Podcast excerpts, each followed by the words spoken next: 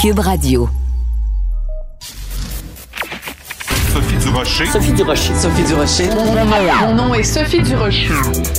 Sophie Durocher. Des opinions éclairantes qui font la différence. Cube Radio.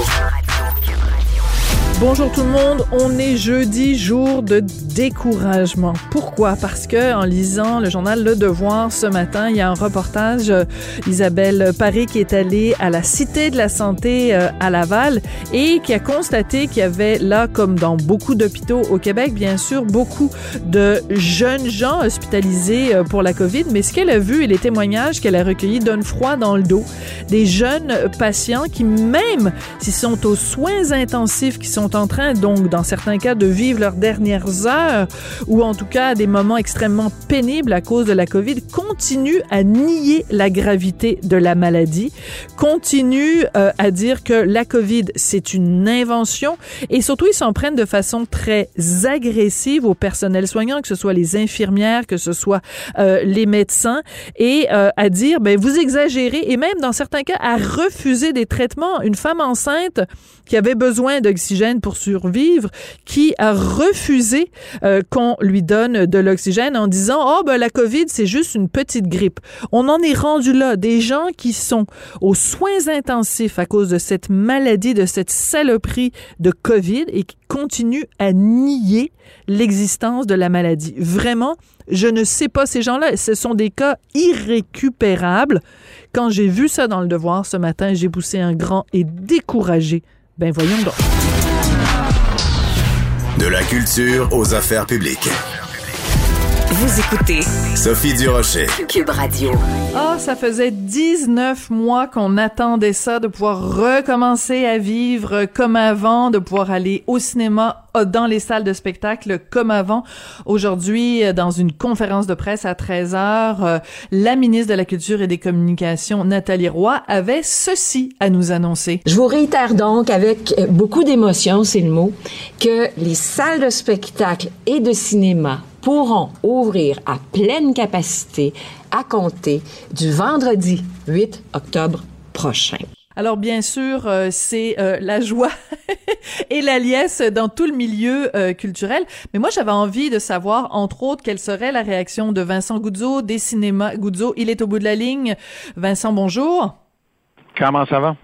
Ben moi ça va très bien. Euh, je devrais plutôt te poser la question euh, à toi quand tu as entendu ces mots-là sortir de la bouche de la ministre. Euh, quelle fut ta réaction? Ça a été plaisant de voir qu'on n'a pas passé de 50 à 75 ou rien comme ça, qu'on a été à 100. Ça a été plaisant d'entendre ces mots à elle. Ça a été plaisant d'entendre les mots de, du docteur Arruda qui a expliqué que c'était sécuritaire et que il y avait il y avait eu très peu, sinon aucune éclosion dans ce milieu-là, dans cette industrie-là. Donc, le 100%, comme j'ai dit euh, à mon monde, euh, c'est pas que sur une base opérationnelle, ça va changer beaucoup dans le sens, euh, tu sais, à part pour des gros films, des gros canons comme Venom, Saints of Narc et puis Bond, c'est très rare qu'on ait à 100% de la capacité d'une salle. Mais ça, symbolise quelque chose. Ça symbolise que 100% pleine, une salle reste sécuritaire pour la santé publique. Et donc ça, ça veut dire que aller au cinéma, c'est sécuritaire. Voilà, donc c'est peut-être plus pour le message que ça envoie euh, pour le public. Il y a peut-être des gens qui étaient réticents et qui se disaient, ben si le gouvernement met euh, une mesure où on doit pas remplir la salle à pleine capacité, c'est que c'est dangereux. À partir du moment où le gouvernement dit c'est 100%, c'est sécuritaire. Exactement. C'est la même raison, mais à l'inverse de quand j'ai pas réouvert parce que on interdisait le popcorn parce que si on mangeait du popcorn, il y avait un risque plus élevé de, par conséquence, le monde a réagi de la même manière que j'ai essayé d'expliquer au bureau du premier ministre qui allait réagir, qui était ben là, si je peux aller au cinéma, mais je peux pas enlever mon masque parce que si je mange un popcorn, il y a un plus gros risque de contamination. Ça veut dire qu'il reste qu'il y a un risque de contamination. Donc moi, j'y vais pas. C'est ça que le monde a fait. C'est pour ça qu'on avait des taux d'occupation de 10% versus euh, depuis qu'on a réouvert avec popcorn et tout, on, a touché des mois où on était à 65% euh, de capacité. Il y a des semaines où j'ai été euh, au cinéma de Terrebonne à 110 de, de, de son, sa fréquentation normale pour la même semaine il y a pré-COVID. Donc, c'est sûr que beaucoup de fois, c'est la manière qu'on livre le message. Et je pense que s'il y a quelque chose que moi puis toi, on s'est échangé souvent durant les 18 derniers mois, c'est que je me suis plaint de comment qu'on livrait le message euh, euh, et les, les nuances qu'on qu'on évitait de faire des fois euh, au niveau des conférences de presse. Ouais. Alors là, ce qui est clair quand même, c'est que évidemment, ça, les règlements restent les mêmes. Pour entrer au cinéma, il faut avoir son passeport euh, vaccinal, il faut être doublement vacciné. Puis la question du masque reste importante, c'est-à-dire que on, quand on est assis, on doit quand même porter le masque. Par contre, il y a plus de distance de 1 mètre, 2 mètres, 1 mètre et demi. Ça, ça tient plus. Euh, par contre, le masque, on a le droit de l'enlever quand on mange et quand on boit. Toi, tu t'es souvent plaint que le, le, gouvernement avait mal géré. Est-ce que dans ce cas-ci, tu lui donnes une note de, de 100% ben, je pense que la note que je vais y donner, c'est que finalement, ils ont compris que qu'est-ce que la santé publique a dit depuis 12 mois. Parce qu'au même moment, l'année passée, on venait de nous annoncer qu'on fermait les salles de cinéma. C'est vrai. Et euh, le docteur Arruda avait dit après en Assemblée nationale, sous serment qu'il n'avait pas demandé la fermeture des restaurants et des cinémas. Par conséquence, le pourquoi tout ça, euh, on a un premier ministre qui nous a dit que c'était lui le boss, c'est vrai. Donc, euh, c'est comme ça. Mais, donc, tout ça pour dire quoi? Pour dire, euh, on va y donner une note de passage, mais c'est parce qu'ils ont finalement écouté la santé publique. Parce que c'est ça, la santé publique, ça fait un bout là, qui essaye de convaincre le, le, le, des membres du gouvernement à écouter et à réaliser a certaines choses qu'on peut pas euh, on peut pas modifier comme on veut là.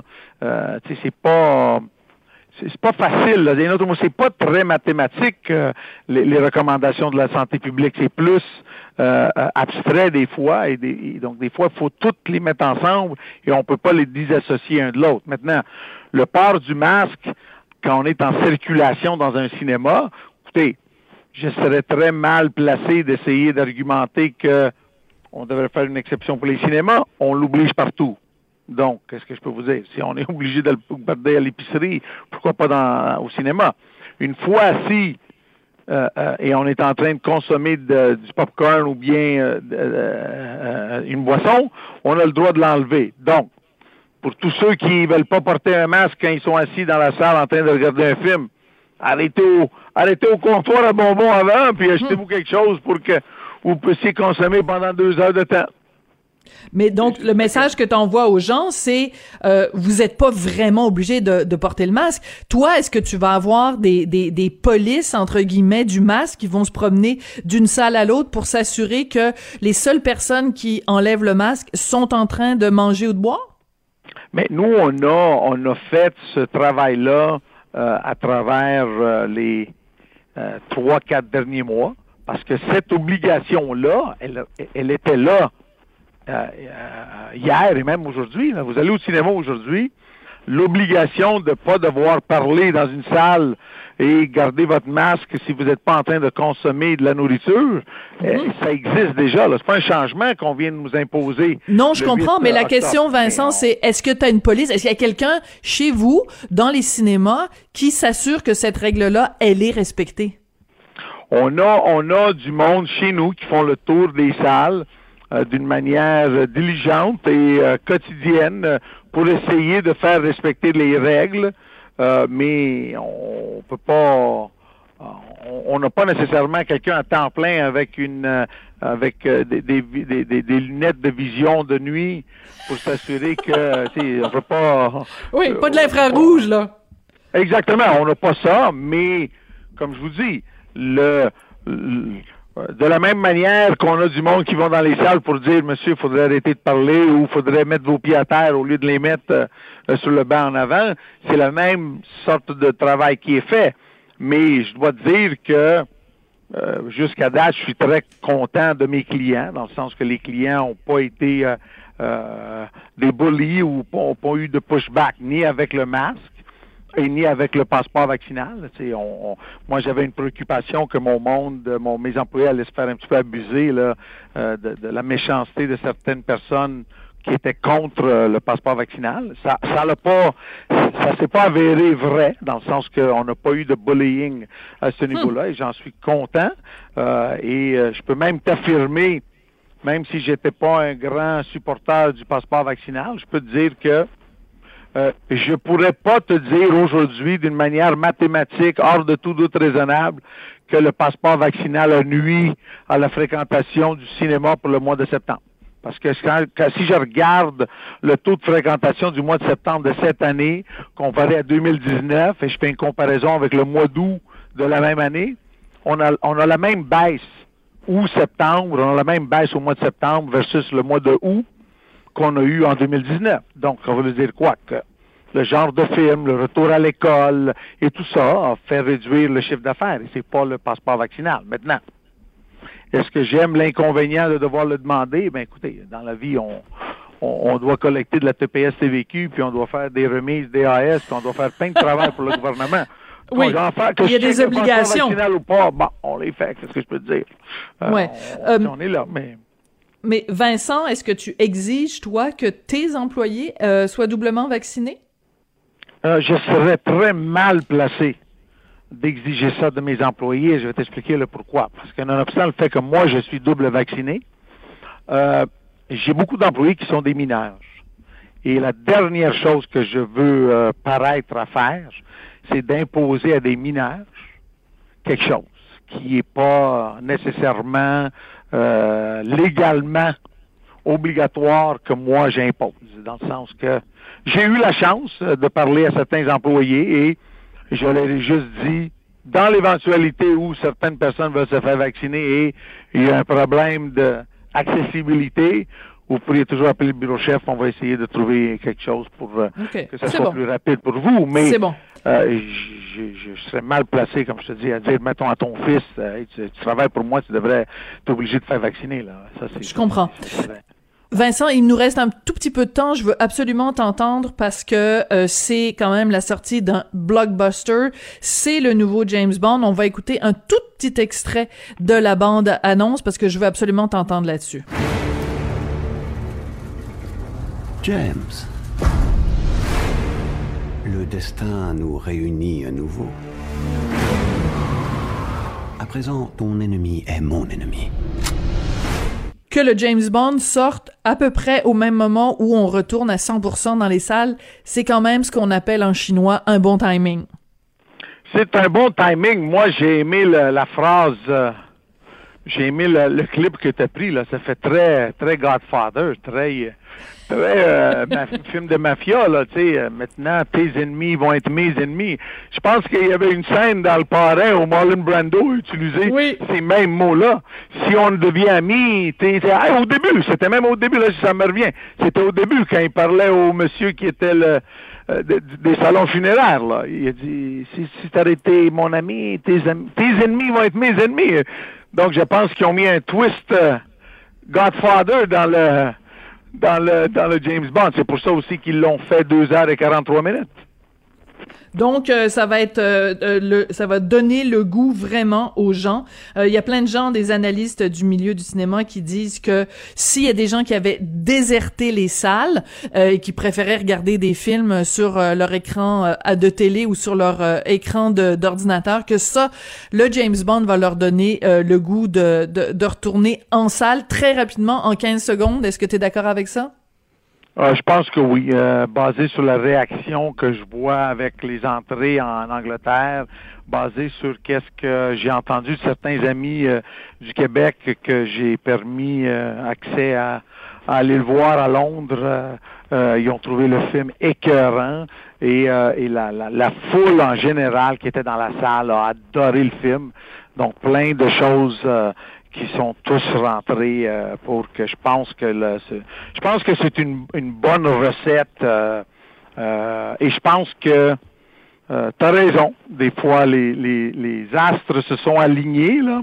Maintenant, il faudrait juste que peut-être le bon Dieu nous donne un petit peu de pluie vendredi, samedi, dimanche et lundi de l'action de grâce Mais là, pour qu'on puisse tout savoir, non? Ouais, oui, c'est ça. Mais là, demande-en pas trop quand même. Là, le bon Dieu t'a déjà envoyé des salles pleines. Il t'envoie le James Bond. En plus, faut qu'il pleuve. Je trouve que t'en demandes beaucoup. Vincent, Vincent Goudzot, merci beaucoup d'avoir été avec nous aujourd'hui. Merci à toi. Bye-bye. Sophie Durocher. Une femme distinguée qui distingue le vrai du faux.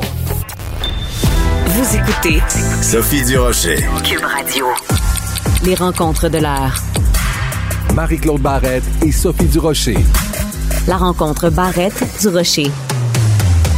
Est-ce que vous aussi, vous êtes perdu dans les règles sanitaires, le masque, pas de masque, debout, assis, euh, combien de personnes on peut être euh, à l'extérieur, à l'intérieur. Marie-Claude Barrette, en tout cas, trouve que ça commence à devenir pas mal compliqué. Marie-Claude, je suis dans ton équipe. Moi aussi, je trouve qu'à un moment donné, on vient qu'on sait plus. Ben, tu sais, à un moment donné, on portait le masque, on était à deux mètres. On dirait que c'était simple, on se lavait les mains partout où on rentrait, puis on se mettait du désinfectant. Bon, là, moi, je te dirais, hier, je j'étais à Repentigny, puis tout ça, puis il y a des gens qui voulaient prendre des photos avec moi. Puis je savais plus si j'avais le droit. Je me disais, là, on peut-tu prendre une photo, pas de masque, euh, cinq secondes, une à côté de l'autre pendant qu'on prend la photo?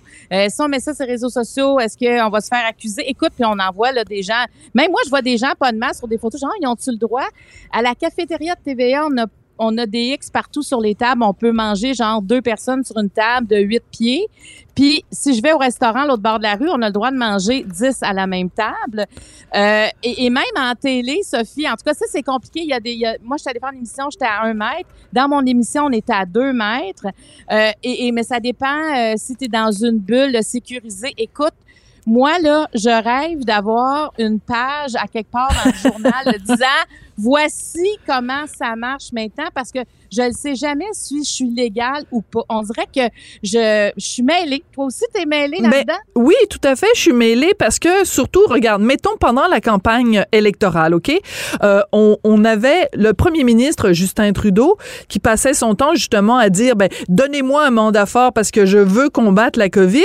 Puis il sortait de ses conférences de presse ou de ses ralliements politiques, puis il s'en allait faire des bains de foule où il faisait des Oui. high five avec des gens, puis il se faisait photographier, mais vraiment proche, proche, proche de plein de monde. On a vu plein de rassemblements politiques où il y avait, écoute, des gens qui étaient collés les uns contre les autres, des centaines de personnes collées les uns contre les autres, alors que dans une salle de spectacle, tu peux pas être collés les uns contre les autres. Fait que je trouve que des fois, il y a comme un deux poids, deux mesures. On a l'impression que les règles sont pas claires, ou en tout cas que les règles sont pas les mêmes pour tout le monde. Non, non, absolument. Tu sais, l'autre fois, il y avait Cathy Gauthier qui disait à mon émission, euh, tu sais, moi, mettons, elle dit, je vais au bar, je suis assise au bar, j'ai le droit d'enlever mon masque. Mais si je décide de me mettre debout à côté de mon Oui. ben non, là, il faut que j'aille un masque parce que là, je, suis- là, je suis rendue debout, mais elle dit, j'étais à la même place, là. Elle dit, c'est quoi, je suis un peu plus loin, mais là, je suis plus légale.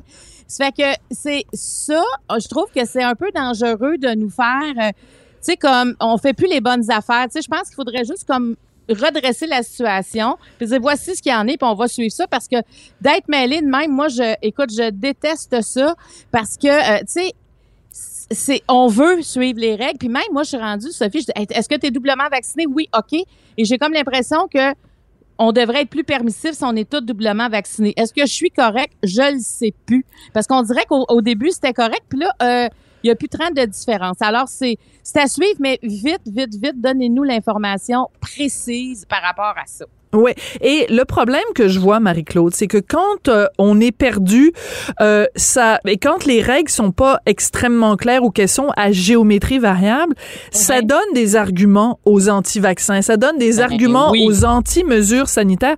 Je te donne juste un exemple. Maxime Bernier, donc euh, du Parti euh, populaire du Canada, pour ne pas dire le Parti populiste, il a mis il y a quelques jours sur ses médias sociaux une vidéo qui est vraiment qui déchire le C'est un petit enfant. Écoute, il doit avoir Bon, il a moins de deux ans. Et là, il y a quelqu'un, on ne sait pas si c'est sa maman ou si c'est une éducatrice en garderie, qui lui met le masque sur la face. Le petit enfant enlève le masque, elle remet le masque, il enlève le masque, il se met à pleurer. Et Maxime Bernier a écrit euh, euh, c'est vraiment des gens qui sont sadiques, de vilains sadiques qui font ça.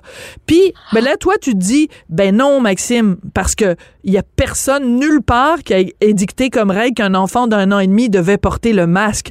Mais comme les mesures sont pas nécessairement claires, ben ça donne justement des munitions à quelqu'un comme Maxime Bernier de dire ah ah, voyez cet enfant à qui on a forcé de mettre le masque, ben c'est, ça alimente aussi la peur de la population. Ben, c'est parce qu'il y a trop d'interprétations. Regarde, chacun, quand, quand c'est pas clair, ben, chacun, on l'interprète en sa propre faveur. Tu sais, c'est, c'est comme une loi humaine non écrite, évidemment.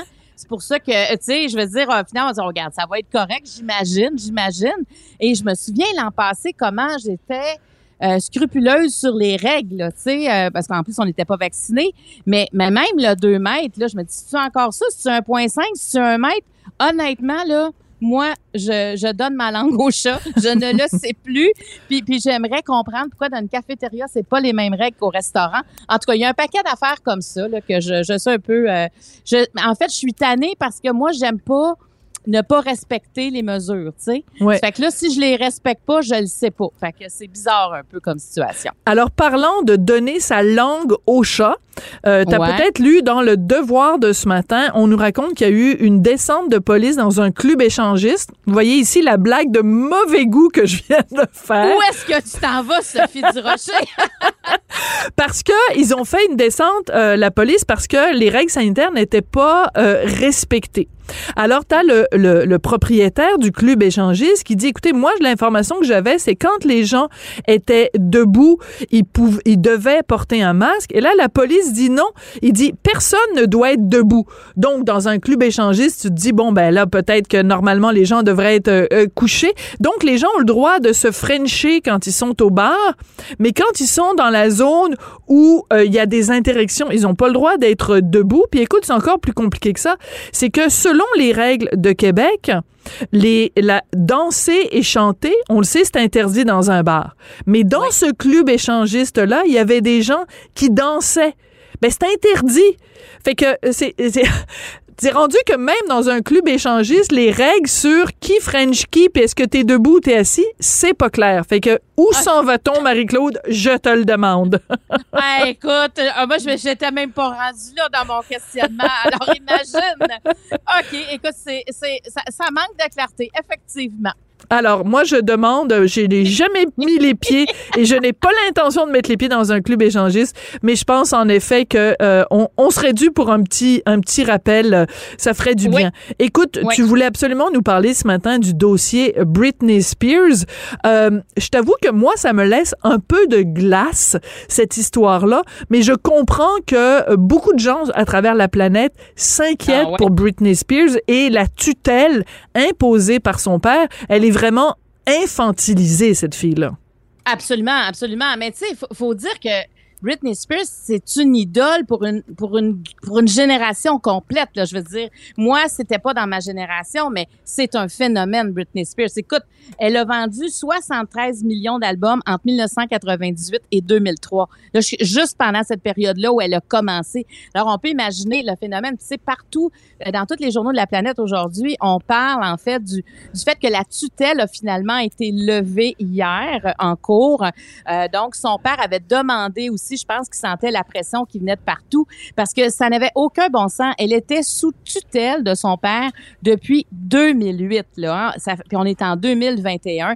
Elle a eu un épisode vraiment d'égarement, mais moi, j'avais regardé le premier documentaire sur Netflix et, et déjà, tu sais, je me dis comment on, on pouvait ne pas virer folle dans son cas, dans le sens où les médias, les paparazzis, là, la suivaient, là, Sophie, là, mais juste regarder les images, moi, je, j'en ai tout fait. Tu sais, elle mettait de l'essence, il y avait des paparazzis partout qui la Hmm. posaient sur la route. On se souvient que Lady Di, elle Oui. est décédée. Tu sais, ils ont eu un Oui. accident de voiture parce qu'ils se sont sauvés des paparazzis dans la ville de Paris. Et que les paparazzis la suivaient de beaucoup trop près. Bon, ça aussi Oui. et le fait que le gars qui conduisait sa voiture avait pris avait pris de l'alcool, mais mais t'as tout à fait raison. Et Ben, d'ailleurs, et il y avait un phénomène paparazzi. Voilà, ben tout à fait. Et d'ailleurs, les fils, euh, les deux princes, là, les deux fils de, de, de Lady Di ont toujours dit, euh, ont toujours fait un lien en disant, euh, c'est, c'est, elle est morte de ce, de, de, de- du regard que les médias euh, omniprésent posait sur elle. Donc, on, on comprend en effet que quelqu'un devienne complètement crackpot à force Oui. d'avoir euh, ses moindres gestes suivis comme ça, là. Ben absolument. Moi, je pense qu'il y y, a de ça. Tu sais, ce qu'elle consommait. Bon, il y a, il y a tout, mais en même temps, ce que tu consommes parce que tu n'en peux plus de ça. Tu sais, il y a plusieurs. Quand tu deviens une star à ce niveau-là, puis que tu vis aux États-Unis, c'est pas facile. Et tu vois, la- sur Netflix, c'est sorti encore un autre documentaire où c'est euh, c'est euh, Britney contre Spears. Et et là, ça se suit comme un, un, un- un roman policier en fait. C'est une histoire policière. Écoute, des écoute, caméras de surveillance. dans sa chambre où elle aurait eu des discussions avec ses avocats. Tu sais, je veux dire, ça va tellement loin. Puis, euh, puis quand on parle d'une tutelle, c'est intéressant dans le documentaire parce que il y a un intervenant qui dit, écoutez, une tutelle de ce genre-là, c'est une mort civile. Elle n'existait plus. Tu sais, quand elle a voulu enlever son stérilet, son père l'a refusé. La tutelle a refusé qu'elle enlève son stérilet. La tutelle décidait tout, tout, tout, tout, tout, tout sur elle. Et c'est, tu sais, à un moment donné, on voit aussi dans le premier documentaire, elle lance un nouveau spectacle à Vegas. Alors là, sur la strip, donc la rue principale de Vegas, il y a, écoute, là, une grosse, grosse scène. Elle sort de la scène, elle apparaît, elle monte comme sur un ascenseur. Là, elle arrive sur la scène. Tout le monde l'attend. Et ce qu'elle fait, elle continue tout droit, puis elle embarque d'une voiture. Elle n'a jamais fait ce spectacle-là. Elle a fait un, un- tu sais, elle a, elle, a, elle a comme dit à son père publiquement non, et elle a été institutionnalisée dans les jours qui ont suivi. La- son père l'a forcée à rentrer en institution. C'est que quand on, quand on voit tout ça, moi aussi, je me sentais un peu loin, mais après le premier documentaire, on dirait que ça m'a interpellée. Puis je me dis, c'est quand même grave de prendre possession parce que c'est une femme qui a continué à faire des spectacles quand même. Donc, elle était fonctionnelle d'une certaine façon. On peut pas dire qu'elle était dysfonctionnelle, là, Britney Spears. Oui, mais c'était comme une vache à lait. Il fallait aussi qu'elle continue à faire du fric. Ouais. Et quand je regarde l'histoire de Britney Spears, euh, je je peux pas m'empêcher de penser à Céline Dion. Je t'explique pourquoi. Céline Dion, pour moi, c'est une exception dans ce milieu-là. Comment elle a, elle a fait? Parce que elle, s'il y a quelqu'un justement qui a été euh, suivi par les caméras, et, mais euh, René Angélil a réussi à la protéger, elle la met dans une bulle et, elle l'a elle dit combien de fois, Céline, à quel point l'entourage est important, à quel point elle, elle est entourée par sa famille, elle était, il y a des membres de sa famille qui travaillent avec elle, qui l'ont entourée. Donc, elle- ils, ont, ils ont réussi à la protéger. C'est un monde de fou, le monde du show business, que ce soit la musique, que ce soit le cinéma. Puis on compte plus le nombre de gens, je pense à des, à des Whitney Houston, à des Amy Winehouse, tu sais, qui ont vraiment, qui ont succombé aux sirènes, que ce soit de la drogue, que ce soit de l'alcool, que ce soit toutes sortes d'influences néfastes, ou des gens qui ont perdu la tête. Et à travers ce monde de fou-là, Céline Dion, elle, a réussi parce qu'elle avait un bon entourage à, à garder la tête haute puis à, à, à rester elle-même. Tu sais, sa seule addiction à Céline, c'est ses souliers, là. Je pense qu'elle elle en a des dizaines de milliers. euh.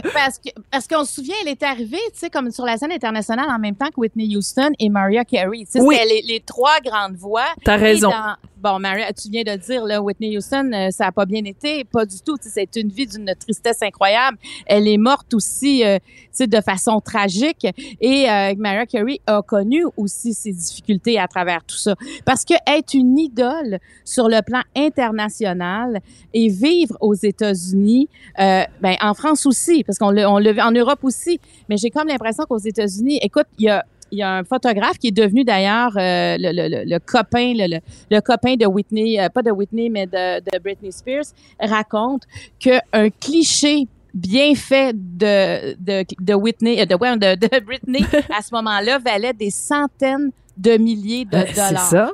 Alors, on peut imaginer, parce qu'on la voit, là, on la voit, là, les, les, euh, les paparazzis la suivent, elle brûle des feux rouges, tu sais, elle, elle zigzague parce qu'elle veut se sauver d'eux. C'est complètement aliénant. Je me dis, mettons, moi, dans cette situation-là, premièrement, moi, je, je- je ne peux pas connaître c'est quoi être une idole. Ah, écoute, c'est incroyable, mais d'être suivi, d'être traqué, euh, écoute, à un moment donné, j'imagine tu as envie de- d'aller dans des paradis qui sont ailleurs, t'éloigner de cette vie-là qui, qui, est, qui est absolument invivable. Ouais, et c'est intéressant, tu vois, parce que je viens de finir la, la biographie de l'autobiographie de Bruce Springsteen, et il parle là-dedans du fait qu'il a eu bon beaucoup de problèmes euh, de dépression, des problèmes de santé mentale. euh, Il a pris des antidépresseurs. euh, Il a euh, été suivi pendant 25 ans pendant euh, euh, un, un- euh, par un par un psy, et euh, je veux dire, il parle de ce que c'est, ce que ça représente dans la vie de quelqu'un. Lui, il a connu un succès absolument énorme. Il avait 25 ans et il dit c'est pas c'est pas normal, c'est pas normal pour personne que un jour tu promènes dans la rue, t'es nobody et le lendemain t'as ta photo à la une des magazines, tout le monde connaît ton nom. Il dit il y a pas un être humain sur terre qui est préparé psychologiquement à vivre ça. C'est c'est c'est c'est extrêmement rare quelqu'un qui peut vivre ce succès-là, cette reconnaissance-là et garder toute sa tête là. C'est vraiment des gens qui sont c'est des exceptions qui arrivent à s'en tirer. Et, et en plus que c'est partout sur la planète, là, partout où tu vas, tu es reconnu. Donc, c'est t'as pas de zone de tranquillité. Alors, tu vois, elle, elle a- en, 2000, en 2007, 2008, on peut dire qu'elle a eu des années difficiles, des années noires. Elle s'est séparée, elle a perdu la garde de ses garçons. C'est quand elle a voulu avoir la garde de ses garçons que écoute, tout a glissé en dessous de ses pieds, que son père a pris la tutelle. Et hier, finalement, euh, elle a repris, en fait, euh, ses droits. Euh, euh, Whitney, voyons, j'ai de la misère. On a parlé de Whitney, on pas avec Britney Spears. C'est-à-dire qu'elle elle a repris ses droits et je sens qu'il y a plusieurs personnes qui sont soulagées parce que il faut dire qu'à toutes les fois qu'il y avait des, euh, des, des gens qui se rendaient en cours dans ce dossier-là, les fans étaient là. Sont- ces fans, écoute, sont incroyables. Je veux dire, j'imagine qu'elle leur en doit beaucoup parce que c'est eux qui ont mis ça sur sa sellette. Le premier documentaire qui a été fait, c'est les fans qui l'ont fait. C'est à partir d'eux, c'est leur témoignage. Donc, elle était au- autant ça peut être difficile. Dans son cas, en tout cas, au moins il y a quelque chose qui ces gens-là l'ont aidé à s'en sortir. Alors, j'ai comme l'impression qu'on va la revoir euh, euh, sur les scènes, on va la revoir euh, revenir elle-même. Mais c'est toute une période là, de 2008 à 2021 où tu ne décides absolument rien. Elle, elle demandait de l'argent à son père pour tout tout et tout. Alors là, elle a demandé d'avoir un rapport fiscal, hein, parce que savoir est-ce que cet argent-là a bien été administré, est-ce qu'il y a eu euh, des irrégularités? Alors, il y a encore des étapes à suivre dans son dossier, euh, mais c'est quand même une grande victoire pour elle. Oops, I did it again. Merci beaucoup, Britney Spears. En effet, libérée. Écoute, euh, merci beaucoup, Marie-Claude, puis on se reparle demain. Avertissement. Cette émission peut provoquer des débats et des prises de position pas comme les autres. Vous écoutez Sophie Durocher. Si vous trouvez que le temps passe vite, ben, je vais vous en donner une bonne indication.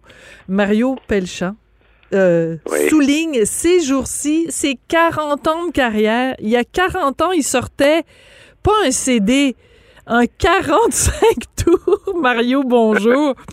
Ça, ça nous donne une idée du temps qui passe quand même. Il y a 40 ans de ça, tu sortais un 45 tours. C'est quelque chose. Quand tu t'es rendu compte que ça faisait 40 ans, est-ce que ça t'a donné un coup de vieux, Mario? Euh, j'ai pas vu le temps passer, à vrai dire. Euh, c'est sûr que ça fait euh, ça fait tout un choc quand on réalise que, que déjà quatre décennies sont passées. Euh, à faire en fait ce que je encore ce que j'ai toujours aimé euh, depuis que je suis tout jeune. Tu sais, on- je parle de 40 ans de carrière parce que ça fait 40 ans depuis la sortie du premier 45 tours, mais je pourrais dire 50 ans parce que d'aussi loin que je puisse re- reculer dans mes souvenirs, en tout cas de ceux dont je me souviens, je chantais. Je faisais des petits spectacles pour mes amis, pour, euh, mes cousins, mes cousines, pour euh, la famille, pour euh, et puis très très tôt dans la vie, je suis devenu un chanteur. J'étais soliste à la chorale de mon église à 7-8 ans, donc tu sais, j'ai toujours fait ça. Alors, c'est sûr que je trouve que le temps passe épouvantablement, mais tout le monde trouve ça. Hein? On réalise tout ça. Mais toi, 40 ans de carrière, tu as décidé de fêter ça en grand. Donc, tu sors un album, euh, ces jours-ci, un album double avec plein de nouvelles chansons, mais aussi euh, des, des classiques. Euh, tu vas être en tournée en 2022, un petit peu partout. Et sur ton album, bon, qui s'intitule Comme un- au premier rendez-vous, il y a cette chanson on- dont on va écouter un extrait qui va nous aller vraiment droit au cœur. On écoute ça.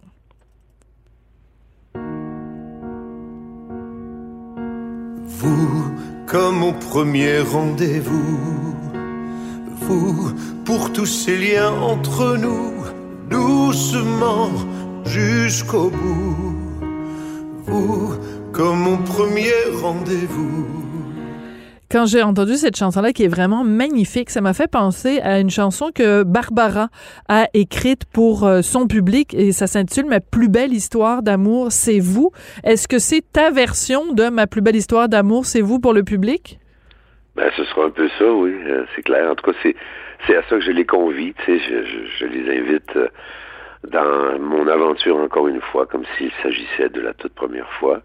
Euh, parce que c'est une chance extraordinaire d'avoir un public qui est là, qui est fidèle, qui suit, qui qui qui euh, qui est présent à chaque aventure, à chaque nouvel album, à chaque projet que je fais.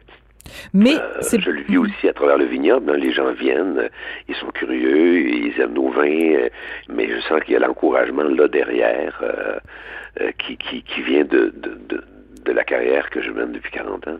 Oui, mais c'est particulier parce que euh, on sait à quel point c'est fragile le milieu de la musique. En fait, euh, le fait que tu soulignes tes 40 ans, c'est quasiment comme une médaille euh, olympique parce que euh, c'est pas tout d'avoir, mettons, une, une, carrière, mais c'est de durer. Comment t'expliques que toi, t'as duré et que tu es encore là aujourd'hui, alors qu'il y a plein de gens qui, au bout de 5 ans, au bout de 10 ans, ben, leur carrière a fait poète-poète? Pourquoi toi, ça a pas fait poète-poète? Ben, c'est assez difficile à dire, parce que pour les autres, pour, pour qui ça n'a pas continué, ça peut parfois être par choix hein, que qu'on décide de ben oh, ça, correspond plus ou moins à ce que je veux, euh, c'est plus c'est pas ce que je m'attendais de, du métier. Des fois, c'est des gens qui prennent les décisions de ne pas poursuivre. Moi, je j'avais pas de plan B, je, je, je, me voyais pas ailleurs que là. C'était ma passion, c'était ce qui me ce qui m'allumait le plus. Et puis après ça, ben, après plusieurs années, je suis devenu producteur, donc euh, j'ai tendu la main à d'autres aussi. Ça faisait partie de mon métier, ça aussi. Euh, J'avais le sentiment de faire encore mon métier euh, à travers la production. Et puis ça, ça me nourrissait euh, artistiquement, puis ça me, ça me donnait du, du, du gaz pour aller plus loin dans mes propres affaires à moi aussi. Hein, on s'inspire des autres aussi à quelque part, donc euh, je pense que le fait aussi de se renouveler, de, de, de, de, choisir les bonnes chansons, les chansons qui vont que le public va bien aimer, euh, dans lesquelles il va se reconnaître. Je pense que c'est ça aussi euh, l'un des secrets, mais en même temps, il y en a pas vraiment. Il y a beaucoup de chance aussi là-dedans. Là. Ouais. Et à plusieurs moments dans ta carrière, tu as décidé de chanter les chansons des autres. Euh, bon, Beko Aznavour. Euh, D'ailleurs, il y y a, certaines de ces chansons-là qui se retrouvent sur ton album. Pourquoi c'était important pour toi de sortir de ton propre répertoire? Parce que j'ai toujours été admiratif euh, de, de, de ces grands-là qui ont, qui ont ouvert la route et qui, qui ont pavé la voie. Quand j'étais petit, moi, mes parents, euh, c'est la musique qu'ils écoutaient, c'est Beko, Aznavour, euh, Michel Legrand, euh, Michel Sardou, euh, Joe Dassin. Donc, euh, j'ai voulu faire un, rendre hommage à trois, trois grands compositeurs de, de, de, musique française, mais qui ont fait rayonner la, la chanson française à travers le monde. Donc, euh, ces projets-là, cette, cette, trilogie de, d'hommage à, ces grands euh, auteurs-compositeurs euh, européens, ben, je voulais qu'elle se retrouve aussi dans la compilation parce que ça faisait partie aussi de mon parcours. Ces projets-là thématiques ont fait partie de, de, des 40 dernières années. Donc, j'ai mis une chanson de Znavo, une chanson de, de, sur l'album, une chanson de Michel Legrand, et puis un hommage à ma mère. Ça se termine avec cet hommage-là parce que j'aurais tellement aimé que maman soit là euh, aujourd'hui. C'est le lancement de mon 20e album. Mon père est là, il est présent, mais j'aurais aimé que les deux, euh, les deux assistent à ça parce qu'ils m'ont vraiment tout donné, puis ils ont tellement fait de sacrifices pour que je réussisse dans ce métier. Qu'est-ce qu'ils ont fait comme sacrifice, tes parents? Bon, ben, ils m'ont suivi partout, partout. Avec ma soeur, au début, euh, euh, mon père euh, était, tu sais, il était à, travailler à son compte, donc parfois il prenait des journées pour euh, nous suivre. Ah oui. Euh, tantôt à Chibougamau, tantôt à, à Chicoutimi, à Montréal. On avait, on avait une télévision.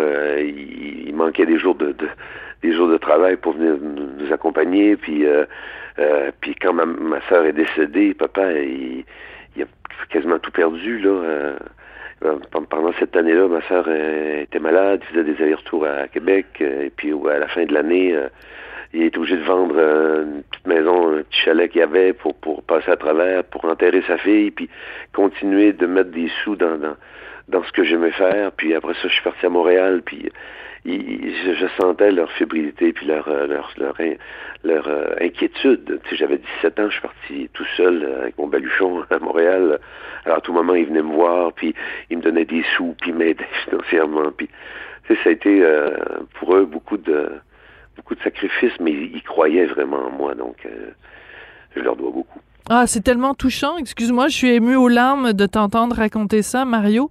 D'autant plus que sur cet album, il y a une chanson qui m'est allée droit au cœur. Ça s'intitule L'enfant que je n'ai pas. Et tu te questionnes justement sur quel genre de, de père t'aurais été. C'est pour toi l'enfant que je n'ai pas, quelques mots que je t'écris.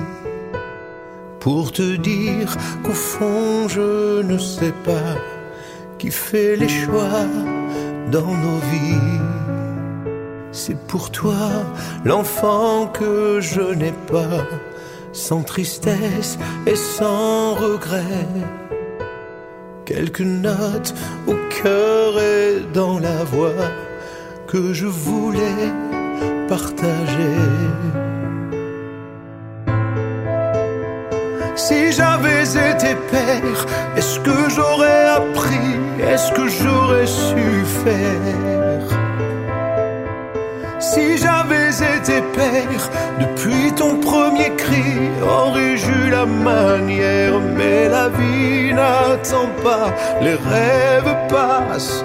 Au grand livre du temps, tant de questions s'effacent. Oh, où que tu sois c'est peut-être mieux comme ça. Pourquoi t'as décidé d'écrire cette chanson-là? En fait, je l'ai pas écrite. hein. C'est une chanson qui m'a été euh, écrite par euh, par euh, Jacques Véné-Rousseau, un compositeur français. En Donc, fait, je il- devrais dire pourquoi t'as choisi de la chanter? Excuse-moi, j'aurais dû le dire de cette façon-là. Ah Ouais, mais euh, je peux pas prendre le crédit, mais tu sais, Jacques m'a demandé euh, sur quoi t'aimerais parler, par exemple, et c'est- qu'est-ce qui qu'est-ce qui t'allumerait, c'est quoi les thématiques. euh? alors je lui ai envoyé tout, tout plein de pistes comme ça, et, et parmi celles-là, mais il y avait l'enfant que je n'ai pas. J'ai l'impression, je lui ai pas posé la question, Jacques, mais j'ai l'impression qu'il n'a pas d'enfant lui-même, parce que ce thème-là, ça l'a touché énormément. Il a été très ému par ça, et il a écrit cette chanson-là. Et euh, probablement aussi parce qu'il vit la même chose que moi, donc euh, il a dû lui-même se questionner par rapport à ça aussi. Et euh, quand je l'ai reçu, j'ai trouvé ça magnifique. C'est euh, exactement ce que j'aurais écrit ou à, peu de choses près, là, parce que c'est le sentiment que j'ai. Euh, c'est sûr que ça reste un, regret, puis euh, euh, c'est un peu comme un drame dans ma vie, parce que je- moi, au début, quand j'étais petit, là, je voulais huit enfants, tu sais. Entre 8 et 0, euh, il y a- y a un gros, un gros fossé. Alors, euh, ça nous manque terriblement. Mais, mais bon, la, vie est faite ainsi. on a trouvé, euh, on a trouvé notre euh, notre voie autrement. On a, euh, on a 25 000 vignes, c'est, nos enfants, puis on leur donne des noms. Oui, puis la, la vie ne t'empêche pas de dormir la nuit. La vie ne fait pas ses dents. Tu n'es pas obligé de changer leur couche. Oh, la vigne, ça, c'est, ça, c'est caprice aussi, vous savez. Mais par exemple, ce qu'on peut dire peut-être, Mario, c'est que oui, tu n'as pas eu d'enfant, mais comme par exemple, comme producteur, par exemple, des, des, des, des deux frères d'Éric et Sonny Cahouette, c'est, c'est un petit peu un rôle de papa que tu as, que t'as eu avec eux quand même? Est-ce qu'on peut, est-ce qu'on peut comparer ça? Ben, c'est c'est difficile de comparer ça parce que parce que j'ai- pas joué le rôle de père, mais mais euh, quand on produit quelqu'un, euh, c'est sûr qu'il y a on est redevable envers euh, envers cette personne. Un peu comme un parent qui met un enfant au monde, il est redevable envers envers l'enfant. Il doit il doit le nourrir, il doit l'aimer, il doit le cajoler, il doit lui, donner tout- tout- toutes les ressources. hein. Alors quand on produit quelqu'un, c'est un peu comme ça. C'est bon à moins d'être insouciant puis, de s'en foutre, mais moi j'ai une conscience très forte. Alors quand je produis quelqu'un, je vais aller jusqu'au bout de cette de cette aventure-là parce que je veux pas je veux pas euh, faillir à à ce à- dans quoi je me suis engagé. Alors il y a, y a un peu de ça, c'est sûr, mais c'est très loin d'être euh, comparable au rôle de parent. 40 ans de carrière, le plus beau moment et le pire moment, Mario? On me pose ça la, la, question. Moi, le plus beau moment, j'en ai pas de plus beau moment. Pour moi, ça sont tous de beaux moments. Euh, moi, mais ça, c'est la réponse facile. Ça, c'est la réponse facile. Il y a dû avoir un moment où, euh, soit quand tu es allé chercher un prix, soit quand tu as euh, chanté peut-être avec Céline, je sais pas, ou à Notre-Dame de Paris, à un moment donné, tu étais dans... Il doit y avoir un moment où tu fermes les yeux puis tu dis, hey, là, j'étais vraiment sur mon X. Ouais, ben c'est sûr que c'est sûr que le, premier Félix, c'est quand même un moment, ça. Quand tu montes pour la première fois sur cette scène-là, quand même mythique là, devant toutes les, toutes, les figures, toutes les, tous les gens de l'industrie devant toi. Euh, il y a quelque chose d'assez euh, euh, stressant, mais en même temps stimulant. Tu as l'impression de faire enfin partie de la famille, du vrai monde. C'est sûr que ça, ça a été, ça a été grisant. Et, et, des années plus bon, j'en ai surmonté plusieurs fois, mais des années plus tard, quand je suis remonté pour aller chercher le Félix, la chanson de l'année que j'avais écrite, euh, par les musiques, je ne t'aime plus, ça aussi, ça a été comme euh, extrêmement représentatif, encore plus encore que tous ceux que j'avais gagnés auparavant. Parce que là, euh, c'était ça, ça sortait de, de moi là c'était une mhm. création euh, vraiment auteur compositeur interprète et le ah pire et le pire moment parce que bon il y a eu quelques controverses on reviendra pas sur euh, sur certaines d'entre elles mais euh, le pire moment le moment où tu t'es dit ah pourquoi je fais ce métier là c'est c'est c'est trop ingrat c'est trop difficile je vais ah c'est là aussi, là, je j'ai pas vraiment de souvenirs.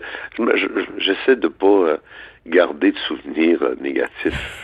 je, suis un gars foncièrement positif, puis je vais de l'avant, mais je, peux pas te dire que, ouais, il y a eu certainement des moments où est-ce que je, avec des, pages couverture, euh, quand j'ai fait faillite, par exemple, quand j'ai c'était pas un pire moment par exemple. Quand j'ai quand même vécu ça assez euh, assez bizarrement. J'étais en faillite parce que bon mes, mes gérants m'avaient tout volé mais je faisais la pleine page du journal de Montréal. Mais quand tu dis la pleine page il y avait même pas un petit encore en haut là. J'avais toute la page complète. Waouh J'étais fier? Ben, tu te disais, ben, je suis big.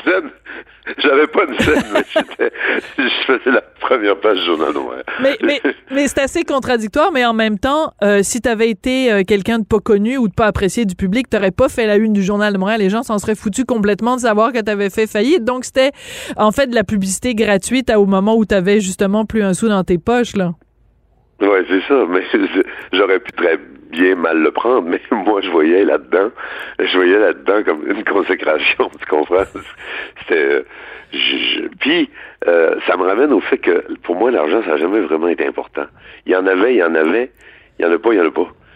J'étais pas malheureux, euh, avec moins d'argent dans mes poches, euh, que beaucoup. Sais, je ça, c'était pas un moteur dans ma vie. Sais, moi, je, je, suis un passionné, puis je vis pour vivre des belles expériences, puis euh, les faire les, les, les, faire vivre au public, puis euh, partager des choses, puis euh, c'est pareil aujourd'hui dans, dans, le projet du vignoble, quand on fait les vendanges, puis que les, les gens viennent prêter main forte, puis qu'on c'est toujours après ça des belles journées ensoleillées. À l'automne, il y a toujours du beau soleil, puis une belle, une belle chaleur avec un beau petit vent euh, frais qui fait qu'on travaille dehors, on est bien, puis on partage des moments splendides.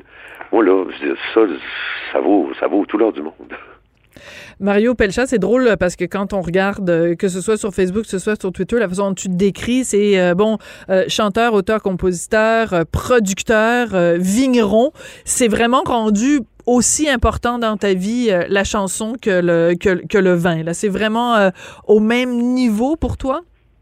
Ah ben là oui, au début c'était euh, un projet de retraite, on pensait qu'on allait s'amuser à travers ça, mais c'est tellement de travail qu'on se rend compte que finalement la retraite on la prendra à 95 ans, c'est parce que on a du travail, Claire et on travaille vraiment très fort et, et on est on est pris dans un engrenage. à un moment donné on il faut y aller, tu sais, puis là, on est des employés, puis euh, c'est sérieux, c'est devenu vraiment euh, une, une entreprise sérieuse.